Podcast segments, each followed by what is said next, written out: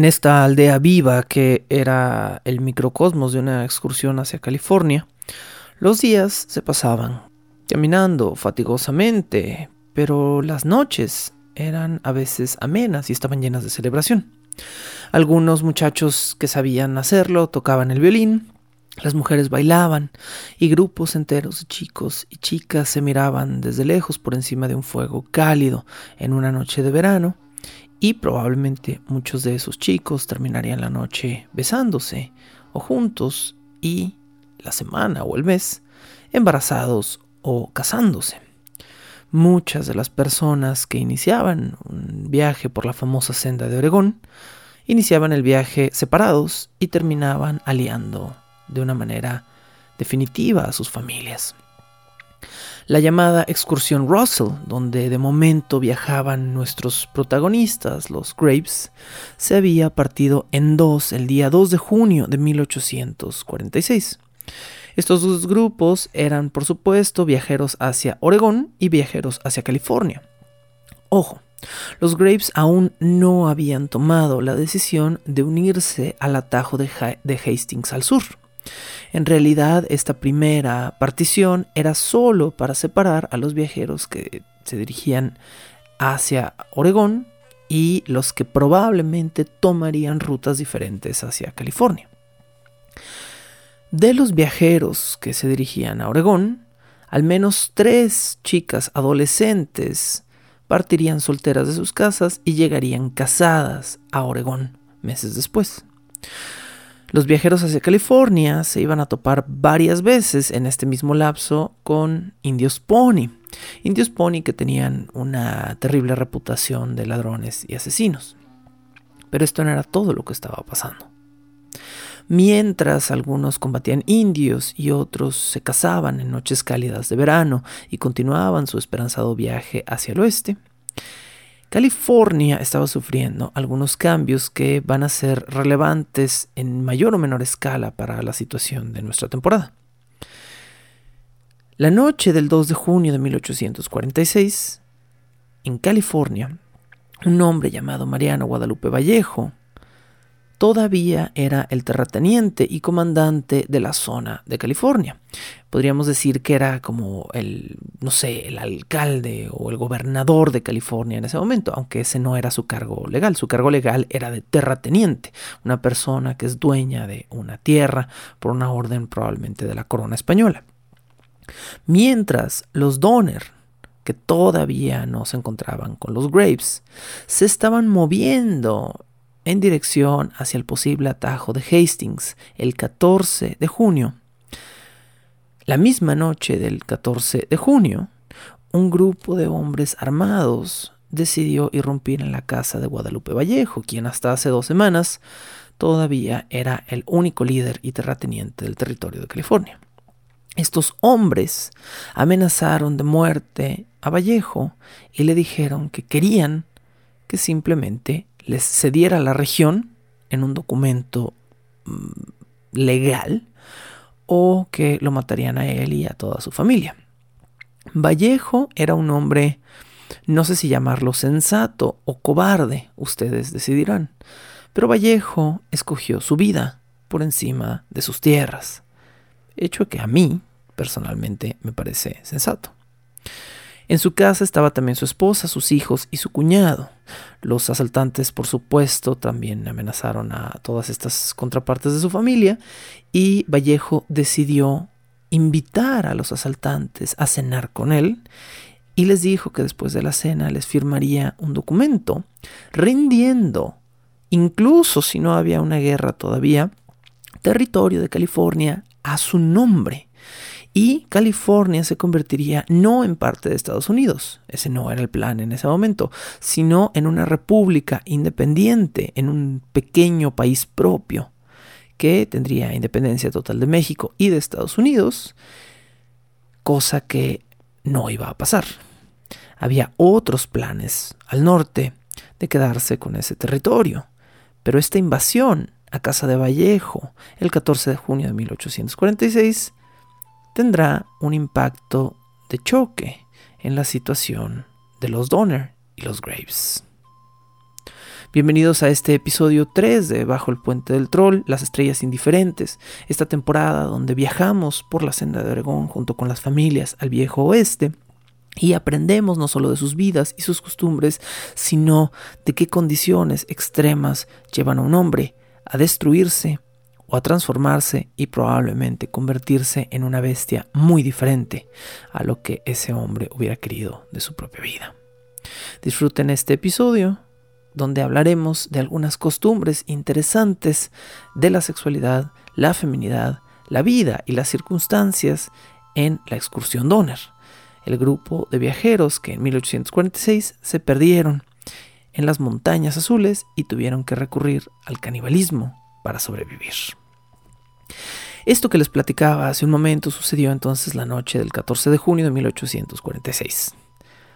Dos noches después, en el otro lado de nuestra historia, siguiendo a la excursión Russell, junto con la cual viajaban los Graves, una horda de indios pony se robaría alrededor de 150 cabezas de ganado de la excursión Russell, afectando también a los Graves, quienes perdieron algunas cabezas de ganado en esa ocasión. Perder cabezas de ganado va a ser un elemento común en este viaje, pero ninguna familia se puede permitir perder demasiadas. Bueno, esta misma noche del 17 de junio, un par de hombres fueron a caballo a tratar de recuperar con rifles, por supuesto, su ganado de los indios pony. Los pony se percataron de que los seguían, acorralaron a los hombres y los asesinaron. Uno de estos hombres, un hombre sin nombre, diremos en esta historia, porque no se tiene registro de quién era, dejó a su esposa embarazada y con otros cuatro hijos, pero eh, pues él murió justo en el momento en el que ella estaba a punto de parir. Hablamos un poquito de esto. Parir en la senda de Oregón, al parecer, era una experiencia que no querías tener. Si de por sí esto era difícil, sale sobrando decir que lo último que querías era no solo estar embarazada durante el viaje, cosa que iba a ser muchísimo más incómodo, sino que el riesgo de parir durante el viaje en medio de la nada, en condiciones adversas, era muy elevado tanto para la madre como para el bebé.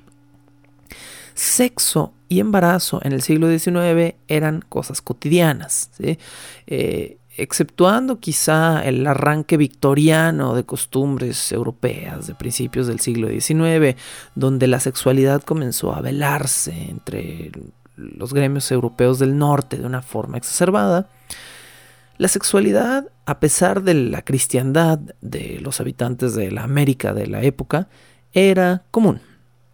Había sexo, había embarazos y había chamacos por todas partes.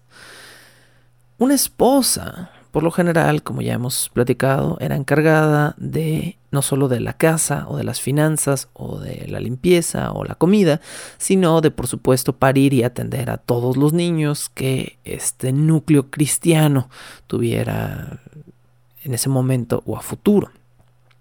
Las familias, por este mismo factor cristiano, eran numerosas y los miembros más jóvenes solían morir más a menudo de lo que se cree. Esta cuestión de familia numerosa era también un mecanismo evolutivo de defensa, podríamos llamarlo. Vas a tener 14 hijos, pero 6 se van a morir. Entonces realmente no tuviste 14 hijos, ¿no? O sea, no, no, no, no importa porque pues, 6 se murieron, entonces, ¿cuál es el problema? Bueno, obviamente pues el, desgaste físico y psicológico, la desnutrición de la madre, etc. Pero los niños morían por todo. Uno, estamos hablando de una época donde, muy relevante a esta grabación, no había vacunas Entonces, una de las causas más comunes de muerte o de enfermedad era la polio, la poliomielitis. Eh, pero otras igual de comunes a la polio eran, por ejemplo, dentro de las causas de muerte infantil más comunes de la época, era ser arrollado por una carroza. una causa importante en aquel entonces. Recordemos que los caballos no tienen un freno ABS y que además los niños están por ahí jugando todo el tiempo cuando cruzan carretas y carrozas. Eh, en inviernos en las cuales las familias no tenían acceso a suficiente leña, los bebés durante la noche a menudo morían de frío cuando no dormían con sus padres. Muchos niños pequeños morían de hambre, de desnutrición, por supuesto. Y esta, ah, esta lista de causas comunes de muerte nos, nos regala un hecho curioso que quizás sea más mórbido de lo que uno piensa al principio. En 1840 y tantos era común que las madres cosieran en la ropa de sus hijos una etiqueta con sus nombres bordados. Esta costumbre no era para identificar la ropa, sino porque era tan común que los niños se ahogaran en los ríos que era muchísimo más sencillo identificar un cadáver hinchado de un niño cuando tenía el nombre cosido en la ropa que cuando no. Así que era habitual coser el nombre en la ropa de los niños por si aparecían muertos en situaciones adversas. A ese, de ese nivel estamos hablando un poquito con las costumbres de la época. Bueno, además de esto, durante la senda a Oregón, los caminos estaban atascados de serpientes, serpientes de cascabel, de, de climas áridos, avispas enormes que fácilmente de un piquete o varios podían matar a un niño. Otra causa de muerte común en el camino era las famosas rifles de percusión o de chispa, que a cada rato se disparaban solos, porque los hombres iban con el rifle cargado, con el rifle percutido, eh, y lo dejaban por ahí, lo recargaban demasiado fuerte, se golpeaba el percutor y disparaba automáticamente la bala. Muchos niños morían de balazos accidentales gracias a las armas de percusión. Eh, sumamos a esto malaria, cólera, paperas, viruela y tifoidea dentro de las cuestiones de las enfermedades. Y bueno, tenemos un cóctel fabuloso en un mundo donde además todavía no existían los antibióticos. Cortarse una mano, cortarse un dedo, cortarse un pie, sufrir una amputación o simplemente hacerse una herida en la planta del pie con un pedazo de metal oxidado era suficiente motivo como para que murieras días o semanas después de la herida. Bueno, por supuesto era una carga psicológica enorme para la madre, pero también era un hábito. Ok, tengo ocho chamacos, ahora tengo siete chamacos, sí lo queríamos mucho, pero vamos a tener otro. Bueno, pero también estaba el otro lado de la moneda. ¿Qué hago en 1846 si como una mujer no quiero embarazarme? Bueno, eh, honestamente no era para nada sencillo ser una madre en la senda de Oregón, pero lo último que quería hacer, lo que sí querías evitar a toda costa, era ser una madre soltera o viuda en la senda de Oregón. Uf. Si eras una madre embarazada o con niños pequeños, pero tenías una familia completa apoyándote, no había problema. El problema real venía cuando una madre soltera no podía cumplir las funciones de su esposo dentro de una excursión. Salir a cazar, ir al río por agua, arrear ganado, sacrificar a las bestias. ¿sí? Aunque hay que decirlo, durante este episodio nos vamos a dar cuenta que muy a menudo eran las mujeres quienes eran las, eh, las carniceras de, de ganado más hábiles. Pero algunas mujeres no hacían esto, lo hacían sus maridos. Bueno, entonces, si aparte de cuidar a tus cuatro chamacos después de haberte quedado viuda, no podías cazar y comerciar y eh, llevar agua a tu grupo familiar, las excursiones comenzaban a considerarte como una carga. Y por lo general, a menos que alguien te tuviera compasión o deseo, ambas cosas podían pasar, por lo general, una madre soltera que no podía sustentar todo lo que necesitaba su familia durante una excursión era abandonada al lado del camino. Eh, este fue el caso, por ejemplo, de una mujer llamada Polly Owen White, eh, una mujer que durante el viaje por la senda de Oregón, su marido murió y después de algunas semanas comenzó a dejar de aportar carne y agua y comida a su propia familia, empezó a pedir de otras familias y otras familias se dieron cuenta que no iban a poder abastecer a esta mujer y tomaron la decisión de expulsarla de la expedición. Entendamos que esto es cruel, solo hasta el nivel en el que también es increíblemente riesgoso quedarte sin provisiones por dárselas a alguien más por caridad. Lamentablemente, donde comen 5 no comen 14, ¿sí? Entonces, el problema con esto era que si tú tenías una familia de 5 o 6 personas que atender y tus recursos iban a durar apenas dos meses y te quedaban tres meses de viaje y además tenías que estar ayudando de alguna manera a mantener a la viuda de otra persona de la excursión, muy probablemente era tu propia familia quien iba a morir o iba a sufrir en este camino. Y pues uno cuida de alguna manera de los suyos, así que lo común era abandonar a las viudas al borde del camino Afortunadamente para Polly Owen White, en esta pequeña historia, eh, Polly Owen White fue abandonada, pero fue a los cuatro más o menos días de camino recogida por una segunda expedición que tenía más recursos y quienes decidieron de alguna manera anexarla y llevarla hasta Oregón. En algunos casos también era común que una viuda buscara otro hombre, ¿sí? así de sencillo, ¿no? Una viuda durante la misma expedición se dejaba cortejar por otro hombre y este otro hombre le prometía suplir, digamos, esas funciones maritales de, casa y comida. Y entonces, pues esta mujer accedía a casarse con el hombre para poder sobrevivir, ¿no? Un matrimonio por supervivencia, un fenómeno interesante que de alguna manera no me atrevo a juzgar desde una perspectiva moderna. Si una persona necesita sobrevivir o ve que sus hijos van a morir porque no hace algo, a lo mejor acepta algo en situaciones extremas. Bueno.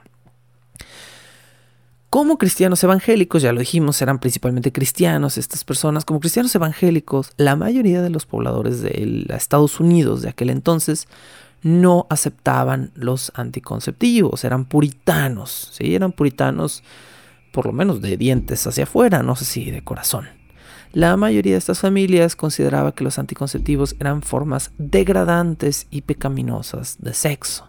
No, no voy a usar esta esponja, no, no voy a usar este condón. En el caso, por ejemplo, de Sarah Graves, pues Sarah estaba recién casada con un hombre al que amaba y su familia eh, tenía, digamos, esta certeza de que ya era un una relación sexual abierta, ¿no? Podríamos decir, o sea, era, era reconocido que iban a tener hijos. Para Sara hubiera sido un orgullo eh, embarazarse, pero como Sara comenzó su viaje dos semanas después de haberse casado, hubiera sido muy, muy riesgoso, porque probablemente hubiera tenido que parir en las montañas, ¿no? Entonces, y desnutrida, o bueno, ya, ya llegaremos a ese punto. Entonces, entonces, bueno, incluso en casos como el de Sara, era común que eh, mamá, mamá, mamá Graves, en este caso, Elizabeth Graves, te llamara aparte y te dijera, bueno, hija, yo sé que estás felizmente casada y que quieres embarazarte, pero no es el momento, entonces tenemos opciones. ¿Y cuáles eran las opciones de 1846? Bueno, esto también para mí fue muy interesante de alguna manera aprenderlo. Eh, la opción mm, sencilla, podríamos decir, entre comillas, era usar condones de tripa de cabra. ¿sí? Eh, todavía se hacen, se manufacturan, esto es curioso, me parece que, no sé si es Zico o Trojan, manufactura condones de tripa hechos para personas que son alérgicas al látex. Alguna vez he tenido alguno en la mano, jamás en otra parte de mi cuerpo, eh, aunque la curiosidad es, interesante, ¿no? De, a lo mejor probar algo así, pero el problema con los condones de tripa de cabra en 1846 es que, uno, en la época eran caros. Eran caros porque ah, tenían que tener un diseño específico, tenían que tener un corte específico y una forma específica para que estuvieran verdaderamente sellados y cerrados de todos lados. ¿sí? Además, estos condones eran reutilizables, eran muy gruesos y, tenían un riesgo añadido en la reutilización. Un hombre se colocaba este condón, eyaculaba dentro del condón y después se tenía que lavar voltear y lavar extensamente y profundamente este condón porque si no lo convertías básicamente en un arma de doble filo, ¿sí? Este, lo convertías en, un condón que ya tenía previamente semen y que iba a ser un, riesgo volverlo a utilizar.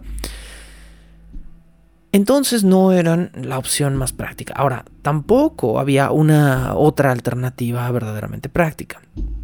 La mayoría de las mujeres como Sara trataban de utilizar ritmo para no embarazarse. Sobra decir que este es un método ineficaz y riesgoso. ¿sí? Eh, entonces, no siendo el mejor método, había otras soluciones. Algunas mujeres cortaban esponjas marinas. Y cuando digo esponjas marinas, pues bueno, hoy en día estamos acostumbrados a usar esponjas sintéticas. Lavamos los platos con esponjas sintéticas, tenemos una esponjita sintética en la regadera. Pero antiguamente las esponjas se usaban esponjas naturales, es decir, estos, estos seres como de arrecife marino que tienen esta textura y son muy absorbentes y que eh, se, se cortan, se extraen y se utilizan como comodidades de casa. Bueno, estas mismas esponjas que son muy densas y muy gruesas, por cierto, se cortaban en formas específicas y eh, se les amarraba en un extremo un hilo o una cuerda incluso y se empapaban de lo que en la época se consideraban líquidos espermicidas y se insertaban profundamente en la vagina dejando parte del hilo. Por fuera para que eh, la mujer pudiera llegar lista para una relación sexual y después simplemente pudiera sacarse toda la esponja. Em, bueno, el truco presuntamente de la esponja no era solo de tener el semen, de llegar al cuello cervical, sino el de usar estos espermicidas, comillas, para matar eh, a los espermas. Lo que estaba pasando no era eso. Los presuntos espermicidas que se usaban en las esponjas a finales del siglo XVIII en realidad eran bicarbonato y vinagre. Esto lo que en realidad hacía era alterar el pH de la vagina y eh, volver más hostil, vamos a decir, el, ambiente de la vagina para, la, para, para, cualquier situación de fertilización, de fertilidad. Entonces, mm, funcionaban en parte, pero por otra parte también eran riesgosos. La esponja se podía quedar adentro, el cordón se podía romper, si no se sacaba a tiempo se podría generar una infección en el cuello uterino y básicamente una infección en el cuello uterino en 1840 y tantos, cuando no había antibióticos, era una sentencia de muerte. Así que no era la opción eh, más común. Ahora, esto es muy chistoso. Una de las opciones más aceptadas en la época y más utilizadas también era el aborto. Y entonces aquí tenemos como un shock cultural, ¿no? Como que eran familias ultracristianas que satanizaban el sexo y el embarazo fuera del matrimonio, pero estaban totalmente eh, de acuerdo con el aborto. Bueno, el problema o la ventaja, podríamos decir, de esto era de alguna manera la ignorancia biológica de la época. A mediados de 1800, los cristianos, la mayoría de los cristianos, creían, benditas creencias, ¿ah? que eh, un embarazo no implicaba vida hasta lo que ellos llamaban el momento de avivamiento. El avivamiento era la primera noche en la cual una madre podía sentir movimiento fetal. Esto, en términos eh, ginecológicos, sucede solo al principio del segundo trimestre. Antes de eso no sientes nada. Entonces, o sea, no sientes que te pateen la panza, ¿no? Entonces, los abortos no eran considerados abortos en el viejo oeste hasta iniciado el segundo trimestre, lo que básicamente te daba un tiempo para usar todo tipo de abortivos sin ninguna consecuencia moral o social física, a lo mejor sí, pero no moral o social. Entonces, ¿qué era lo que se pensaba en la época? Bueno, se creía que durante los primeros dos, tres meses de embarazo el cuerpo estaba, comillas, bloqueado. Se, se le llamaba un bloqueo. Un bloqueo era el momento en el que una mujer quedaba embarazada y su menstruación se detenía por completo en ese momento no se consideraba que era un embarazo, se le llamaba un sistema bloqueado o un sexo bloqueado. Entonces, lo que hacían estas mujeres, sin considerarlo un aborto, era usar test abortivos muy, muy agresivos o inserciones de líquidos o, alguna herramienta al abdomen o buscaban estresar su matriz. Eh, ¿Cómo? Realizando tareas estresantes físicamente, ¿no? Por ejemplo, cargar objetos increíblemente pesados durante el primer bimestre de un embarazo para provocar un aborto. ¿Qué se usaba como, como abortivo accidental de la época? Eh, se acostumbraba a usar hierba mora, aceite de tanaceto, que suena muy raro, pero sí, no, este es lo que era, aceite de retoño de junípero, Dedalera, aceite de cicuta, ojo con los venenos aquí, ¿eh? Todo es veneno y nada es veneno, dice la química. bueno, eh, usaban cicuta para, para abortar y muérdago, el cual por cierto también puede en ciertas concentraciones matar muy fácilmente a un adulto. Entonces, estos, estos, eh, estos líquidos se consideraban desbloqueadores del organismo, ¿sí? Tú ibas con el, con el doctor de la esquina y le decías, oiga, doctora, ando bloqueada, ¿no? Ando bloqueada, el otro día estuve con un muchacho y me bloqueó el, el, el sexo. Todo esto suena muy absurdo, lo entiendo, eh, pero era la costumbre de la época. Entonces el doctor te decía, no se preocupe, usted no está embarazada, nomás anda bloqueada, se, le vamos a desbloquear el sexo, ¿no? Entonces te daban estas mezclas de aceite de tanaceto con hierba mora y muérdago, y si no te morías en, en el consumo de estos productos, que de nuevo varios de ellos son venenos, lo más probable es que tu sistema abortara, tuvieras un sangrado y entonces se consideraba que ese sangrado era un desbloqueo del sistema. Bueno, se piensa, se cree que era muy común que mujeres como Elizabeth Graves o como Sarah Graves, ahora Fosdick, llevaran en sus botiquines personales durante el viaje por la senda de Oregón todo, todo este set de sustancias por si alguna de ellas, o alguna hija o alguna conocida de ellas quedaba embarazada durante el camino, era mucho más probable que muriera eh, de parir en la senda de Oregón que de alguno de estos venenos. Y entonces era costumbre beber este tipo de cosas si alguna de estas mujeres se sentía bloqueada.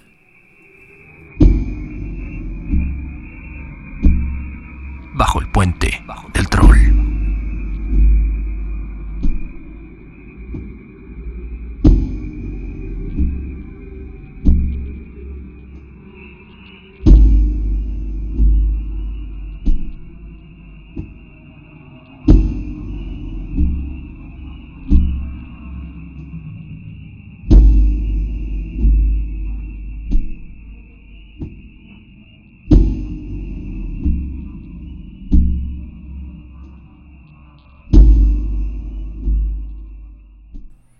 Mayo fue un mes completo de lluvias y lodo para los Graves. Pero una vez que se empezaron a acercar a Fort Laramie, el polvo reseco de los desiertos se convirtió en su segunda piel. Ahora los Graves caminaban, comían y se bañaban totalmente llenos de polvo. En las zonas más desérticas, el calor y la deshidratación son riesgos muy elevados durante estos viajes, pero al parecer no son los únicos problemas en estas expediciones. Un problema que a mí jamás se me hubiera ocurrido durante una expedición de este tipo era que al cruzar un desierto tampoco hay árboles. Y al no haber árboles, no hay leña. Y al no haber leña, no hay fuego. Eh, el único medio que tienes en 1846 para cocinar para purificar agua desaparece casi por completo. Y es muy sencillo decir, ah, pues qué tontería. Entonces vas y guardas leña en tus carretas antes de llegar al desierto. No puedes, porque tus bueyes y búfalos van al borde de la muerte por exhaustión y por inanición. Y si agregas 40 kilos de leña a una de tus carrozas, tus bueyes se van a morir. Entonces tienes que buscar nuevas maneras de hacer fuego mientras no puedes cortar leña en el desierto. Y no puedes partir un cacto y secarlo porque los cactus son carnosos y probablemente no te servirían para nada. Sí, hay ramas y cosas pequeñas, pero no lo suficiente como para hacer un fuego grande que dure toda una noche para toda una expedición. De manera que los viajeros hacia el oeste aprendieron a hacer fogatas con el excremento seco de sus búfalos, que era un recurso abundante, renovable de alguna manera, siempre y cuando los búfalos siguieran comiendo. Y eh, no solo búfalos, es decir, búfalos porque en los desiertos ya había búfalos, ¿sí? Pero eh, dije de sus búfalos, más bien quise decir de sus bueyes, ¿sí? También de los búfalos, también de sus vacas, también de todo su ganado. Cualquier tipo de rumiante que no digiriera muy bien las fibras y que tuviera un excremento pastoso, pastoso en un sentido literal, bastaba para desecar ese excremento y quemarlo y hacían grandes fogatas con excremento. Otro de los riesgos de cruzar estos desiertos era que tus zapatos ya no tuvieran suela y tuvieras que caminar descalzo por una tierra llena de piedras filosas que te podían causar una cortada y una infección subsecuente, o alacranes, o que tus botas no soportaran una mordedura de serpiente de cascabel, y entonces te ibas a morir de cualquier cosa. Un piquete de avispa, una mordedura de serpiente, una infección en el dedo, sin vacunas, sin antibióticos, sin higiene, sin atención médica directa muerte casi segura por todos lados. Bueno, volvamos un poquito a nuestra historia. Después de entonces este mes lluvioso y lodoso que fue mayo, los Graves se empezaron a topar con eh, un nuevo ambiente, ahora era desierto. El 25 de junio, los viajeros que se movían hacia Oregón y que se comenzaban a separar para tomar la ruta a California, se juntaron a discutir cómo iban a llegar unos y otros a su destino. Dentro del grupo con la expedición Russell donde viajaban los Graves, la mayoría, la mayoría de los viajeros que viajaban a California, incluidos los Graves, querían separarse y tomar el atajo de Hastings, es decir, la ruta al sur, para llegar a California. Los viajeros que todavía iban hacia Oregón no querían que el grupo de California usara el atajo de Hastings y se separaran. Y esto era por varios motivos. El hecho de que se acercara este punto de separación hacía que muchos de los chicos, de los hijos de familias que se habían emparentado en estos dos, tres meses de viaje, no quisieran separarse. Habían hecho amigos, habían hecho familias, amantes, parejas, esposos, lazos y relaciones enteras y no querían separarse. Otro de estos motivos era por seguridad. La gente que iba a seguir viajando hasta Oregón quería que los viajeros que ya viajaban con ellos no disminuyeran sus números y que fueran gente en la que se pudieran apoyar. Era gente en la que ya confiaban, era gente con la que ya habían viajado antes y gente que desde una perspectiva práctica era conveniente. Pero la mayoría de los viajeros hacia California tenían este sueño de cortar 150 200 millas al viaje, que era lo que prometía el atajo de Hastings. Ahora, ¿qué pasaba con el famoso Hastings? Bueno, mientras los Graves estaban el 25 de junio de 1846 platicando con los otros viajeros de si iban a separarse o no para seguir a la expedición Donner, algunos días después, el mismísimo Hastings, el famoso autor eh, o promotor más bien del atajo, estaba con Jim Clyman. Y era la primera vez que Hastings estaba tomando realmente su atajo.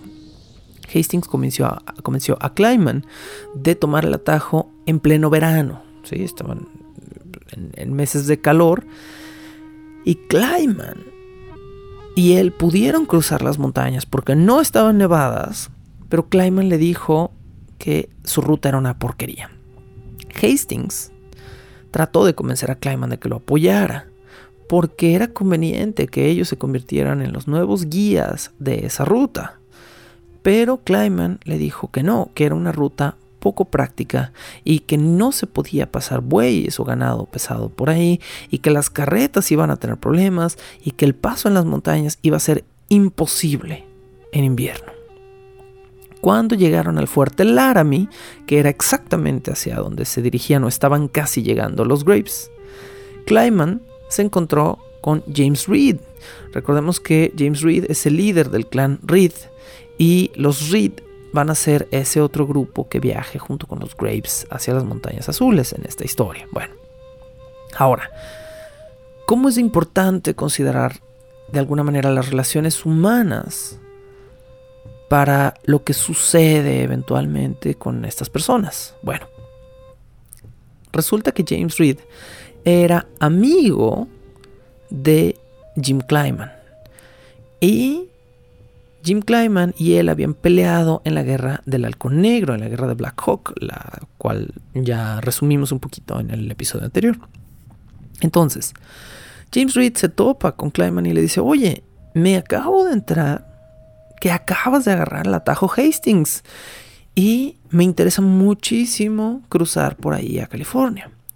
Como eran amigos, James Reed no le quiso mentir, pero Hastings estaba presente. Entonces, Clyman fue como así, esta situación tan incómoda de, ah, sí, pues sí agarramos el, sí agarramos el atajo. Eh, no, pues sí está bueno. Pero eh, al parecer Clyman llevó aparte a Reed y le dijo que era mejor que tomara la ruta hacia Oregón y que después se desviara hacia el sur, que el atajo no era bueno.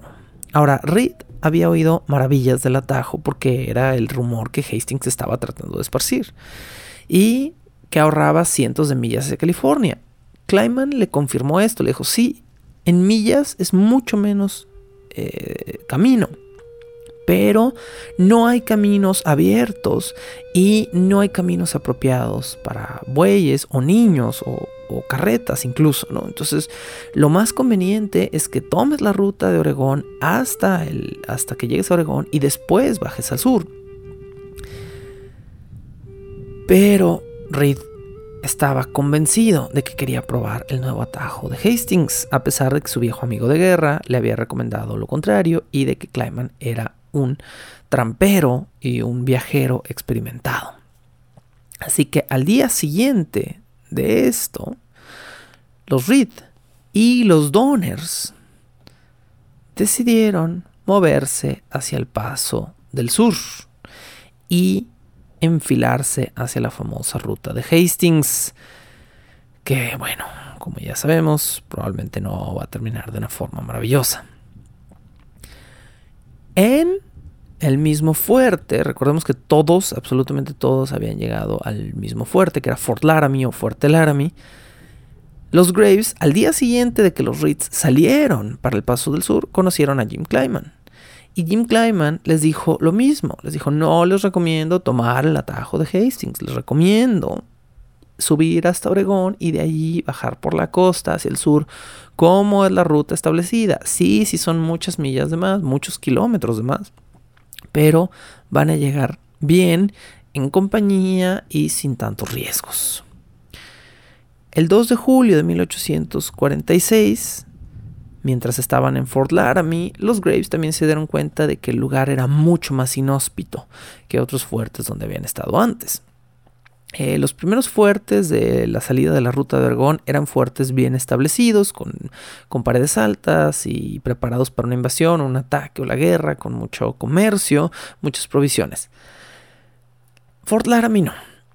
Fort Laramie era un terregal con algunas propiedades y casas, con algunas tiendas, pero también era un territorio seco que casi siempre estaba rodeado, según describen, de indios Sioux los indios Sioux estaban invadiendo, de alguna manera, no invadiendo, no podemos decir invadiendo porque pues era originalmente su territorio, pero estaban eh, asentados en altos números en esta zona porque en julio de 1846 los Sioux le estaban declarando la guerra a otro grupo de indios, los indios Crow. Entonces, todo el fuerte Laramie estaba atascado, atascadísimo de indios Sioux que estaban rodeando la propiedad. Y esto atemorizaba mucho a los Graves, quienes no querían quedarse muchos días en el fuerte Laramie, porque los indios Sioux son verdaderamente se les describe como el arquetipo del indio del viejo oeste. Eran guerreros agresivos que casi todo el día estaban eh, con el pecho o casi todo el cuerpo descubierto, que usaban penachos de guerra porque justo se estaban preparando para la guerra con los Crow, entonces todo el tiempo se la pasaban en torno al fuerte sonando tambores, pintándose para la guerra, poniéndose plumas para la guerra, eh, calzándose enormes pieles de búfalo durante la noche y esto de alguna manera aterraba un poco a los Graves. Ya dijimos un poquito por qué, pues el trasfondo de Franklin Graves, quien había sido un, asesino de indios en el pasado y no, no les tenía mucha estima. No obstante, los Graves decidieron pasar el 4 de julio, es decir, todavía estuvieron, por lo menos que sepamos, dos a cuatro días más en Fuerte Laramie. El 4 de julio de 1846, esta gran celebración americana, como les decía, que era más importante que Navidad en, en estas fechas, decidieron pasarlo en Fort Laramie para poder celebrar allí, comprar pan. Y era costumbre del 4 de julio invitar a los indios a partir pan e intercambiar regalos con ellos o darles regalos a ellos. Así lo hicieron los Graves la noche del 4 de julio, mientras los Donners y los Reed ya tenían uno o dos días de ventaja en el camino hacia el Paso del Sur. Se sabe que la familia Graves dejó el fuerte Laramie el día 5 de julio, justo después de, la celebración de la independencia, y este día, según sus propias notas y recuentos, fue la primera vez que vieron ciertas cosas que les indicaban de alguna forma que ya estaban más cerca del oeste. Las montañas rocallosas, por una parte, pero como Sarah Graves quería en un principio, ella quería ver los grandes rebaños de búfalos y por primera vez en su vida los estaba viendo. Estas bestias que si ustedes han visto un búfalo de cerca son impactantes, nada más por su tamaño y en parte por su olor, pero son, son unas bestias que se ven magníficas, ¿no? Y, y, que se ven aterradoras y que son imponentes, ¿no? Entonces, eh, vieron a los búfalos, vieron las montañas rocallosas y Franklin Graves comenzó a convencerse de que sí, quizá era peligroso viajar por el sur, pero la oferta de cortar camino y hacer muchos, muchos kilómetros menos hacia California era muy atractiva. Y además estaban todas las promesas que se hacían en Fort Laramie sobre ir a California. El día 6 de julio, los Sioux abandonaron Fuerte Laramie para comenzar su guerra contra los indios Crow. También en este proceso los Graves abandonaron o iban abandonando por primer día el Fuerte Laramie. Coincidió entonces que un grupo de Sioux abordaron a los Graves, específicamente a la joven Marianne Graves, la hermana menor de Billy Graves, que tenía, Billy tenía 17 años, su hermana a lo mejor 16, 15 años, y eh, le ofrecieron a Billy Graves, que era un varón, comprar a su hermana. Billy Graves se negó y afortunadamente, eh, porque lo vieron armado, los indios lo dejaron en paz. Con este pequeño susto comenzó el viaje hacia California, de los Graves, que digo, ya había comenzado desde que partieron ruta, pero comenzó realmente la posibilidad de separarse y tomar una nueva ruta hacia California. Ahora, a estas alturas, Franklin Graves, el patriarca de los Graves, todavía no había tomado la decisión. Pero comenzaron a tentarlo los tiempos. Y se han encontrado algunos escritos muy interesantes sobre lo que la gente pensaba que era California en aquella época. Y puedo entender por qué la idea romántica de California valía la pena arriesgar la vida. Esto que leo es parte de una carta que eh, enviaron eh, no los Graves, pero una familia de una expedición del clan Russell con la que viajaban los Graves, más o menos, más o menos por las mismas fechas en las que los Graves estaban tomando la decisión. Es una carta donde un hombre le platica a sus familiares lejanos qué hay en California o qué cree que hay en California. Leo. Dicen que los pollos en California valen solo 50 centavos cada uno y que no cuesta nada criarlos. Es muy fácil hacer fortuna allí. Las pieles de alce valen solo 2 dólares y son tan abundantes que un buen cazador puede matar de 1 a 10 alces en un día y hacerse rico en poco tiempo. Las mujeres en California son abundantes y fáciles de conocer. Dicen que las carretas valen solo de 2 a 300 dólares y que un herrero te cobra 5 dólares al día por su trabajo. Así que tú y yo vamos a poder armarla en grande. Las chicas americanas tienen gran demanda y muchos compradores. En resumen, las buenas personas y las buenas cosas son muy deseables aquí y es mejor que vengas a California. Este fragmento, como les dije, está tomado de la carta de Frank Kellogg es, quien firma esta carta y es una carta que se recuperó. Esta carta fue enviada de Frank Kellogg, de este fulano que no sabemos quién es, a su familia, al resto de su familia, mientras llegaba un fuerte eh, al atravesar la senda de Oregón. Entonces mandó, envió por correo la carta desde un, desde un fuerte y esta carta se se recupera, se, tiene hoy en día y pues nos devela la, de alguna manera la fantástica, la absurda imagen que existía de California en ese momento. Pero era una imagen al fin y era una imagen que no llenaba panzas, pero sí llenaba sueños y corazones. Sara y su familia en ese momento estaban empezando un viaje por una zona desértica. Y la posibilidad de deshidratarse, de morirse, de ser picados por serpientes, de quedar embarazados y morir en un parto, era real. Así que la tentación de acortar días enteros de viaje por el hecho de tomar un simple atajo que nadie más se atrevía a tomar, sonaba verdaderamente atractiva. Esta también era una etapa en la cual la mayoría de las familias comenzaban a deshacerse de objetos, porque los bueyes, comenzaban a morir de sed. Y las familias se deshidrataban más rápido. Por lo tanto, había que moverse más ágilmente para encontrar agua más pronto para los bueyes, para las personas. Y por lo tanto, era también una etapa, esta, digamos, etapa 2 de, este viaje a la senda, donde las familias se deshacían de muchas de las cosas de peso dentro de las carrozas. Lo primero que salía volando de estas carrozas eran las estufas. Recordemos que eh, estas estufas, perdón, estas carrozas eran muy grandes y tenían dentro a veces en la parte de atrás estufas con hornillas, con platones, con una saliente, con, una salida para el humo. Todo lo que eran cofres, sillas, bases de camas, mesas, todo lo que las familias en un principio del viaje había llevado porque no querían desprenderse de esos objetos sencillos eran cosas que empezaban a salir volando, básicamente, de estas carretas.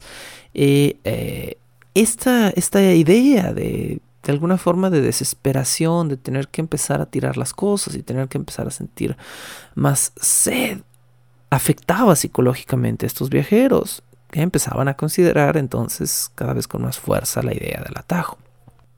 Hay una pequeña anécdota recuperada de esta época de una niña que contó que vio a un hombre en una de estas expediciones totalmente bañado en lágrimas porque su familia tiró eh, de, la carreta donde viajaban el rollo de amasar que habían usado toda su vida y que le había dejado su madre y era la última posesión de su madre. Por supuesto estamos hablando de un rollo de amasar de piedra, muy probablemente pesado, de piedra y madera, y que el hombre solo cargaba por cariño y recuerdo. La niña dice que el hombre estaba bañado en lágrimas porque habían tenido que tirar este rollo de amasar que jamás iba a volver a ver en su vida, aunque no era un objeto de valor, era un objeto de gran valor sentimental, y los viajeros odiaban tener que hacer esto con sus posesiones.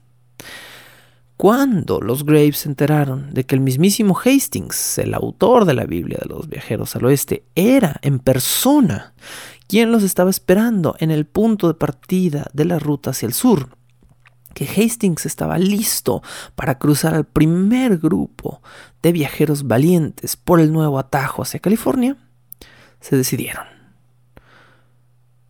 El 18 de julio de 1846, 18 carretas completas que habían viajado, obviamente con sus familias, hacia Oregón y que estaban casi a punto de tomar la ruta hacia Oregón para después viajar a California, decidieron arriesgarse y tomar la nueva ruta hacia el Paso del Sur.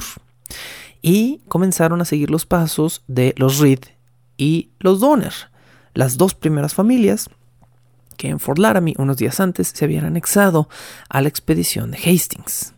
Es en este momento que la familia Graves se anexa a la expedición Donner. Nombre y situación que recordamos hasta hoy en día, porque todas las vidas de estas personas, de los habitantes de estas 18 carretas, iba a cambiar para mal. A este día se le recuerda históricamente como el día de la separación.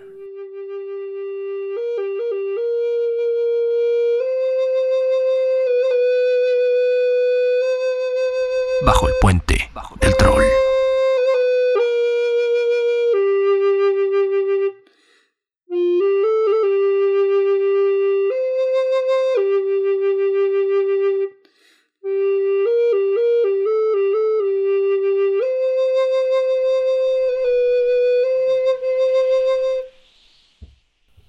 Los miembros de la recién formada expedición Donner hacia el sur oeste eran un grupo heterogéneo, por decirlo menos. Estaba compuesto por católicos, protestantes, jóvenes, viejos, ricos, pobres, indios, blancos, americanos, extranjeros, etc. 16 personas eran parte del clan Donner, 5 del clan Reed, 10 del clan Graves y 2 Fosdicks, Sara y su marido Jay entre muchas otras familias que lamentablemente, bueno, sus nombres son un poco más secundarios en esta situación y sus muertes no por ello son menos significativas, pero sí se recuerdan con un poco menos de precisión. Desde el momento en el que la familia Graves se une a este grupo, Tamsin Donner ya había empezado a desconfiar de Hastings. Recordemos que los Donner llevaban uno o dos días de ventajas en el camino hacia el sur, viajando detrás de Hastings por la nueva ruta. Tamsin Donner, la, esposa del patriarca de los Donner, de inmediato sintió que el camino había cambiado, que las carreteras o los nuevos caminos hacia el sur estaban eran mucho más castigados de alguna manera y el simple ambiente de la ruta se sentía diferente mientras avanzaban hacia el fuerte Bridger. El 31 de julio, los Reed, a la cabeza de la expedición, con los Donner un poquito detrás, empezaron a tratar de adelantarse para alcanzar a Hastings. Todos habían empezado a sentir que esta ruta era un simple sueño de opio y no un verdadero atajo. ¿Cómo es que Hastings presionó tanto por este atajo si en realidad era tan fácil sentir que no era una buena ruta y que no iba a funcionar? Bueno, si se lo han estado preguntando estos dos capítulos y hasta este momento, claro que Hastings tenía un motivo para imponer su nueva ruta hacia el sur. Al parecer, un año atrás, en 1845, Hastings había terminado de ayudar a un amigo suyo a diseñar un pequeño pueblo llamado Sutterville. Sutterville, más que llamarlo un pueblo, es una aldea, es un pueblito que tenía un par de tiendas en este terreno de Sutter. Y Sutter estaba justo ubicado cerca de un acantilado 5 kilómetros al sureste del fuerte Bridger, que era hacia donde presuntamente se dirigían estas familias. A cambio de la ayuda de Hastings, de, por haber ayudado a diseñar y a establecer ese poblado, su amigo le prometió a Hastings una casa enorme en Sutter y darle parte del dinero del negocio de venta de propiedad y de algunas de las, de las tiendas que había en la zona. El problema es que el nuevo asentamiento de Sutter se estaba quedando muy pronto sin comercio y sin visitantes. ¿Por qué? porque el 90% de la gente tomaba la ruta tradicional a Oregón y después viajaban por la costa hacia el sur. Esta era la costumbre. Y estos brutos habían puesto un pueblo en medio de la nada esperando que proliferara. Así que Hastings, por mero interés personal de que la ganancia que le generara Sutterville fuera buena, comenzó a usar su fama como autor del gran libro de viajes para los viajeros hacia el oeste para planear una ruta inhumana y peligrosa con el simple fin de que los viajeros comenzaran a pasar cerca de Sutterville. Este es el principal motivo por el cual la gran mayoría de la gente de esta expedición va a morir. Al llegar al fuerte Bridger unos días más tarde, los Reed y los Donner, y ahora anexándose este par de días después, los Graves, comenzaron a escuchar algunos rumores. Este es un fragmento de algo que Reed, el patriarca de ese clan, escribió unos días antes de que salieran del fuerte Bridger. El nuevo camino, el atajo Hastings, abandona el camino hacia el fuerte Hall en este punto y dice cortar unas 350 a 400 millas del camino a California en una mejor ruta. El resto de los viajeros a California decidieron tomar la ruta larga temiendo un poco el atajo de Hastings. El señor Bridger me informa que la ruta que tomaremos es nivelada y está bien acompañada de agua y pasto. Esta carta viene acompañada de una historia. Bueno, dos hombres que habitaban el fuerte de Bridger habían hablado con Reed justo antes de que él escribiera esta carta. Estos dos hombres se apellidaban Vázquez y Bridger. Estos dos fulanos hablaron con Reed. Reed y los Donner se habían detenido un poco temerosos en el fuerte Bridger, pensando que quizá podían regresar y reincorporarse con los demás viajeros hacia la ruta tradicional.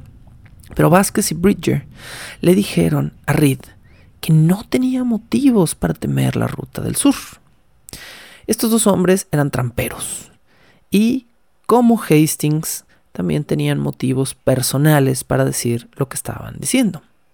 Vázquez y Bridger en 1843 habían puesto una tiendita justo en la ruta del sur y justo embonaba con el nuevo atajo de Hastings hacia el sur.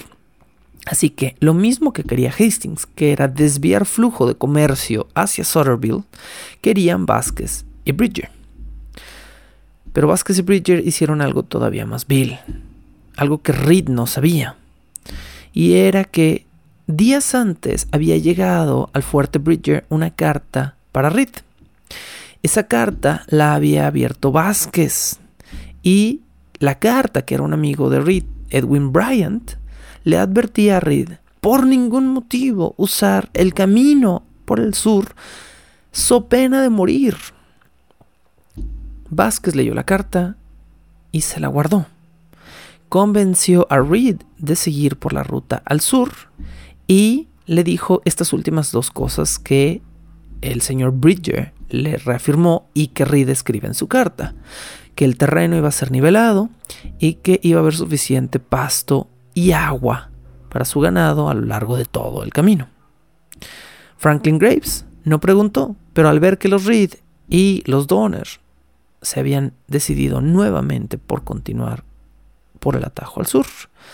Franklin Graves le dijo a su familia, vamos a tomar también el atajo, está súper decidido, tiene rutas niveladas, repitiendo lo que dijo Reed, y tiene agua y pasto.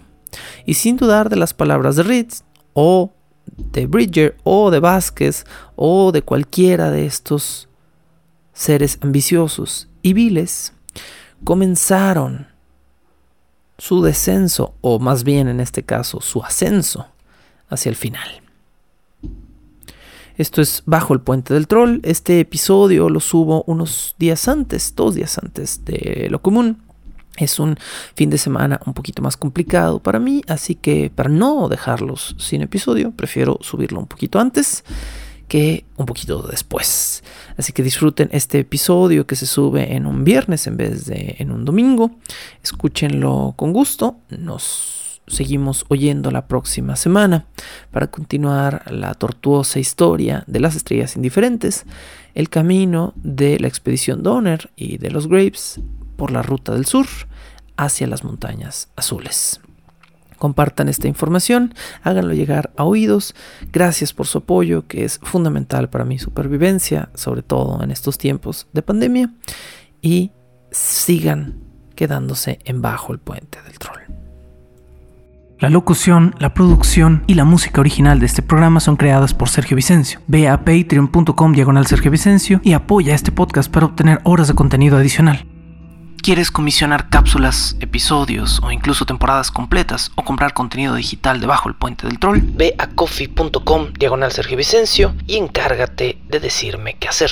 Es coffee, K-O-F-I.com diagonal Sergio Vicencio. Búscame como arroba recuadro blanco en Twitter e Instagram o como Sergio Vicencio en YouTube para darme tu opinión sobre este podcast. Bajo el puente del